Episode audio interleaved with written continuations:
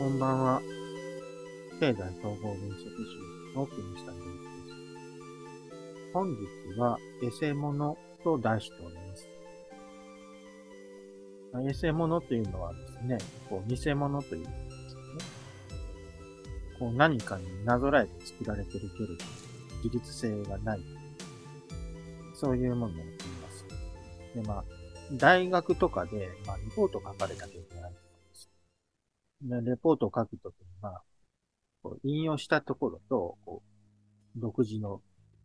こう、伸ばしたところですね。書き分けてくださいっていう指定があったと思うんですね。これはだから、こう、大学がこう、伝統主義的権威主義から出しようっていうところなんです。で、まあ、こう、自分の力で考えられる人を増やそうっていうのが、こう、大学の目的だからですね。だから、こう、論文を書いてもら、う、自分の見解を作ってもらおうっていう、こう、意図なんです。でもまあ、実際論文をね、あの、書くっていうのは、かなり苦労だって言われてます。あの、フンベルト・エイコさんの論文作法ですね。あの本を見てもですね、論文を書くのを苦労する人が大半であるとかるんですね。まあ、それぐらいだから、人間ってこう、身勝手に論文作法の中にも、やっぱり単発性と多発性の人がいる書いてあるんですけど、こうやっぱりこう、世界の中にいう説を俯瞰している人がいるなっていうことで、まあ、このエセモノたちはですね、結局その、まあ、主派理でいうところの、衆の部分でとどまった人で。でまあ、その、権威と言われる人たちを、こう、媚びへつらうというか、フォローすることで、こう、自らのポジションを得てきた人たちですね。もちろん、こう、市民の声を組み上げるってこととても大切なんですけど、どうしてもそのポジションにですね、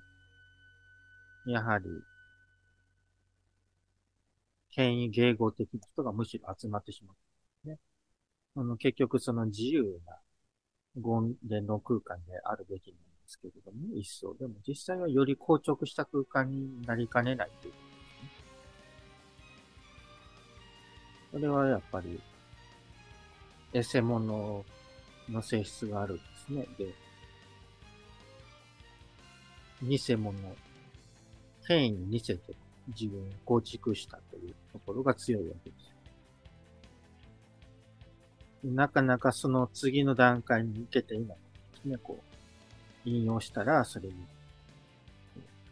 自分、自分なりでやってみるなっていうことね。その自律性というところが欠けていて、どうしてもこう、何らかのこう、ビッグネームにね、こう、すがろうということになりがちだというと。このやっぱりこう、エセモノというものを、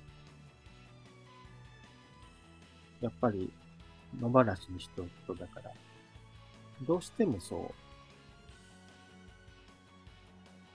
う、やっぱ権威というものを迎合しがちなというところがなってしまうね。